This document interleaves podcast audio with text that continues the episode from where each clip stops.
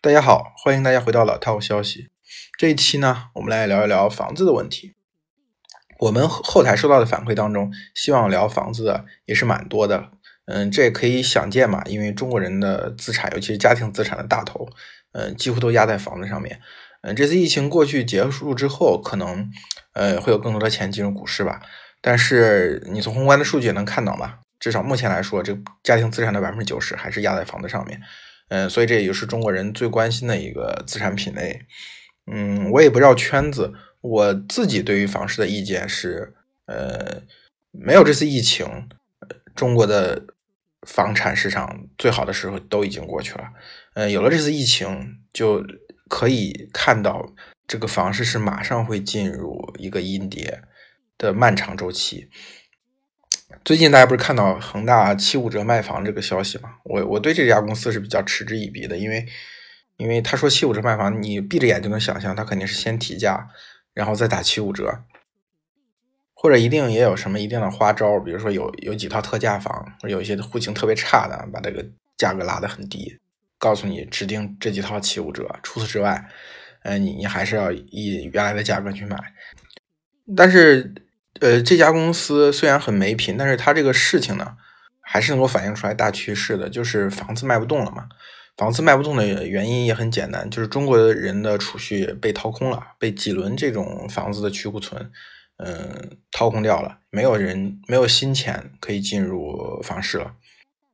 嗯，所以这个阴跌的趋势是一定的，无非是什么时候到来。从去年的小阳春结束开始，其实我我所熟悉的几个市场已经进入了阴跌的这个轨道。就比如说北京也在阴跌，杭州也在阴跌，武汉也在阴跌。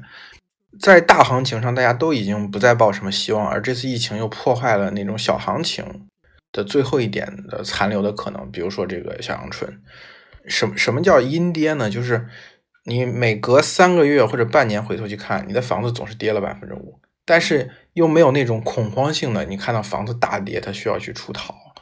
所以你每过一段时间，你就觉得，哎呀，这房子跌了，是不是它会止跌回涨？你又听到了一些好消息，一些调控的消息，或者甚至一些中介告诉你的消息，你觉得可能再挺一段时间，这个房子还能涨上去，然后你就又等了三个月到半年，你再回头看，又发现跌了百分之五，这是一个缓慢割肉的这样一个过程，因为中国的。呃，房市过去的这种长期的形态就是牛长熊短，但是在牛长熊短当中又能看到一种阶梯性的暴涨，就是平时没事儿过一段时间涨一点，然后到了一些这个关键的时间节点，就大的行情到来，一下就涨得很长。但是呢，在呃涨完之后过去之后，会有一一个小的这种阴跌的趋势，基本上就是最多两年，少的话就是半年一年。然后遇到下一个小阳春或者下个金九银十，它又涨上去了。所以，越是在过去中国房市赚到过钱的人，会在未来这段阴跌的时间里面，就是越痛苦，因为他熟悉过去的规则，他还是要按照原来那套规则去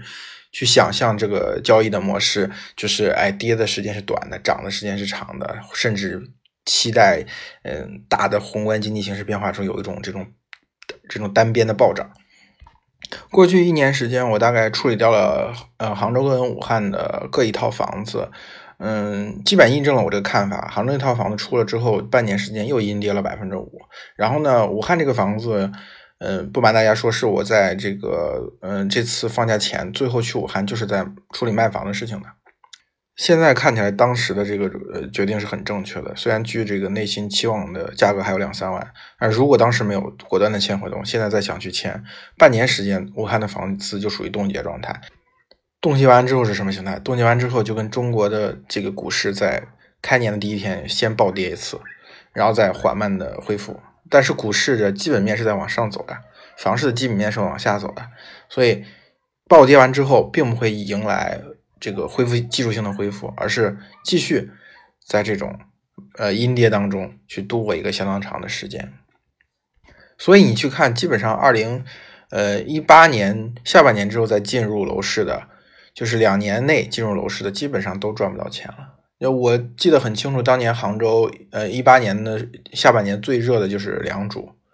很多个网红盘，也有万人摇的盘，当时基本上他们二百多万，二百万左右啊。一个八十九方的三居进场，而且这还是摇号，大部分人是买不到的。现在你再去看他们的挂牌价格，就二百五十万左右，真正成交可能就二百四十万，就是房价只涨了百分之二十。但是你要考虑到你是贷款借钱是有杠杆的，你刨却你的还款的一些压力，刨却你借钱的成本，刨却你交易当中的一些成本，都算掉之后，能不能跑赢理财产品的收益都是很成问题的。武汉那套房子，后来我仔细算了一下，我的收益不到百分之三十，这还建立在我们那个板块有学区的利好，有交通的利好。呃，还有我这次微操的这种果断，如果这些都不存在的话，我真的是怀疑，二零一七年之后进入楼市的人都没有赚到钱。北京的房子也是阴跌啊，从小县城开始，非常明显的阴跌，越贵的房子跌的越多，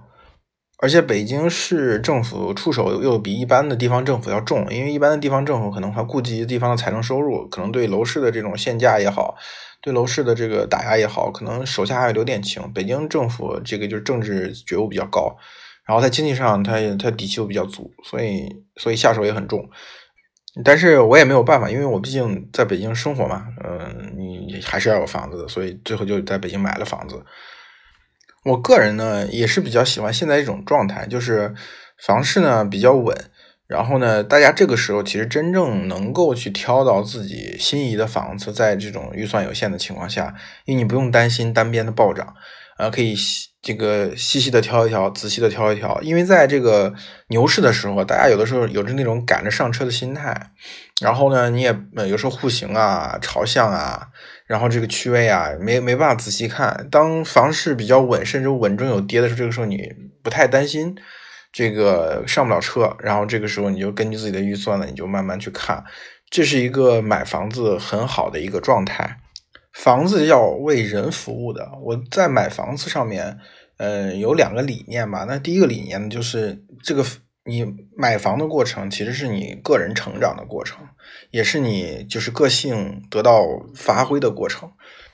当你刚刚踏入社会、进入职场没有几年，对吧？你可能攒了一些钱，或者家里面有一些支持，你可以先买一套小房子，然后过几年之后，当你组建了家庭，有了孩子之后，你要想着一个呃比较完整、功能比较完整，也能容得下家人的房子。然后到了这个四十多岁、四十岁左右的时候，当你奋斗已经小有成就的时候，那个时候你需要的是一个完全能够满足你精神世界的房子。所以我是觉得一个人应该买这三套房子的，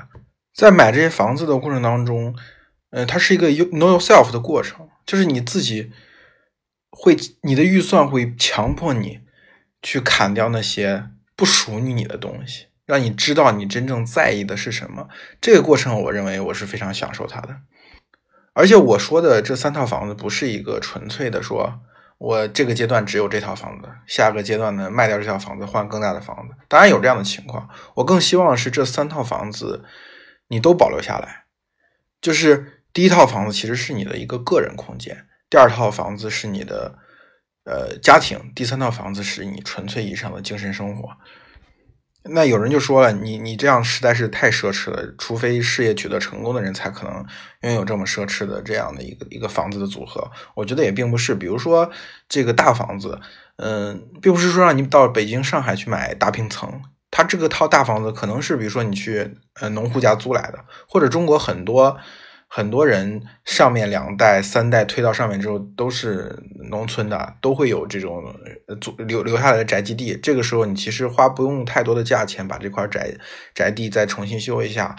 啊，变成一套属于你自己的大房子。我觉得也花不了多少钱，比城市里买房要便宜很多，比你剩下两套房子都都便宜很多。第二套房子，嗯，关于比如说家庭。呃，你其实还是可以选择的。北京、上海如果不行的话，可以是杭州、南京。杭州、南京如果还不行的话，可以是成都、武汉，甚至于回到你自己的省会，回到你的自己的地级市。就比如说我们这个地级市里面，我我觉得很不错的一些呃楼盘，已经盖的相当好了一些楼盘，一万出头吧。如果你没办法在北京拥有这样一套房子，你可以不断的退。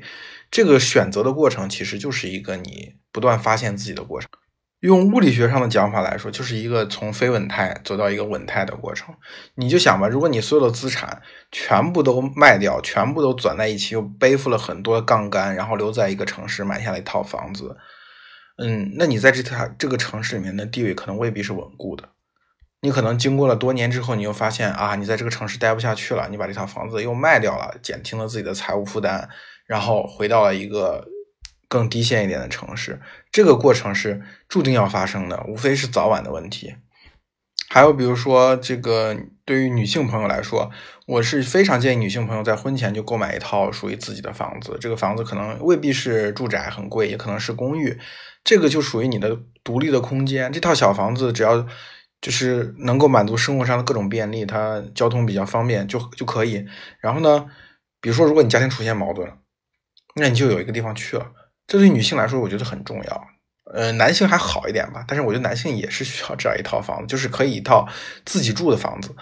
哪怕你已经进入到一个家庭的状态，就是在家庭生活当中，你终归有一天突然会意识到“他人就是地狱”这句话说的是多么的正确。这套房子可以备而不用，你平时就租出去了。但是因为有这么一套房子，其实。其实更有助于你找到那种家庭生活当中的平衡，而且还还大家还要知道，在在新婚姻法颁布之后，其实你的呃婚前财产和婚后财产有很大的区别的，这一点女性朋友们尤其要关注的。我在房子上的另外一个观念呢，是我觉得做房东并不是一件可耻的事情，或者房东并不纯粹是一个剥削的角色。我觉得，嗯，照顾好你自己的房子。这样的房东是一个非常骄傲、非常有品位或者非常高尚的人，因为我见了太多根本不 care 自己的房子，只是把纯粹当做一个资产、当做一个数字的人。在北京，这种情况很明显，很多恶劣的房东其实都是抱着这样一种心态：我买它就是为了赚钱的。住在这里面的租客是什么样的状态？租客怎么对待这个房子的，对吧？他完全不 care，甚至把它只交给中介去打理。我我不喜欢这样的房东。呃，我租房子的时候，我会特别的希望跟房东好好聊一聊，看他是一个什么样的人。如果我觉得他是一个可靠的人的话，如果他善待自己的房子的话，我就愿意租，我也会去善待他租给我的房子。当我作为房东的时候，我也是这样，我也会和租客聊一聊，看他是什么样的人。这在我觉得在长三角地区比较普遍吧，长三角地区的房东，尤其上海阿姨。她对待自己的房子还是还是很很爱惜的，而且她也很在意租给的是谁。如果租给了一个不光彩的租客，他觉得在邻里之间啊，在他的圈子里面也是脸上无光的。所以你会发现，上海的房子普遍房况是比较好的，房东也会比较关心。北京的房子，就是北京的房子为什么有的租金差别非常大？呃，而而且这个高端的这种租房市场的供给非常稀缺，我觉得也有这个原因，就是大部分的房东，北京很多的房东都是，比如说呃，其他地方的有钱人来北京买了房子，尤其比如说早年，嗯，华北的、东北的呀，比如包括这种山山西的煤老板，一下买一个单元啊，这种这种房东还是蛮多的。但是上海基本上就是 native 本地人、本地的阿姨，她管着这个房子，可能这样这种情况下就会好很多。你你对房子的投入，它并不是一个亏钱的事情，是一个赚钱的事情。你对待自己的房子很好，租金就会涨上去，卖房子也会比较容易。以我个人经验来看，我当时卖自己的两套房子的时候，呃，都卖得很快。原因其实我后来问，都是说第一眼就看中了房子的装修，因为我在装修的时候基本上都是会自己用一些心思在房子上面，会根据这个房子的情况去做装修。然后呢，我租的时候又会挑选租客。基本上都是，比如说阿里的 P 八，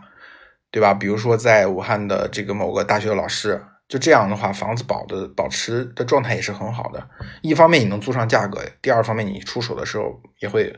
也会很容易。而且这个过程当中，你其实和一些很不错的人、很好的人建立起了一些联系，你从这上面又得到某种精神意义上的享受。今年我觉得大家在这次疫情当中。可能是过去十年你在家待的时间最长一段，你也可以去看看你自己家的房子，老家的房子，你看能不能再去提高一下这套房子，维护一下。比如说，其实，嗯，改善一个房子并不需要伤筋动骨的。你说你把家里所有东西都拆掉，然后我再去请一个师傅再重新装修一遍，不用的。无论是多少钱，都可以让你的房子获得提升。最便宜的成本可能就是一整套的宜家的设备。呃，宜家的家具呢，你装一个卧室可能就是一个 iPhone 的钱。超过呃一个 iPhone 的钱到一万到两万这个过程当中，你就可以用这个预算，如果有这个预算的话，你就可以呃换地板了，全屋的地板换成色彩更好、花纹更高级、更贴合现代审美的这些地板。甚至于，如果你是比如说呃供非供暖区的，你在这过程中可以顺势再铺上电地暖啊，对吧？或者换地暖啊，这个过程，这个当然预算会再加一些吧，到这种三万到五万这样的预算。油漆其实也不贵，把整个屋子全部换新漆，嗯，也就几千块钱吧，这还是带人工的。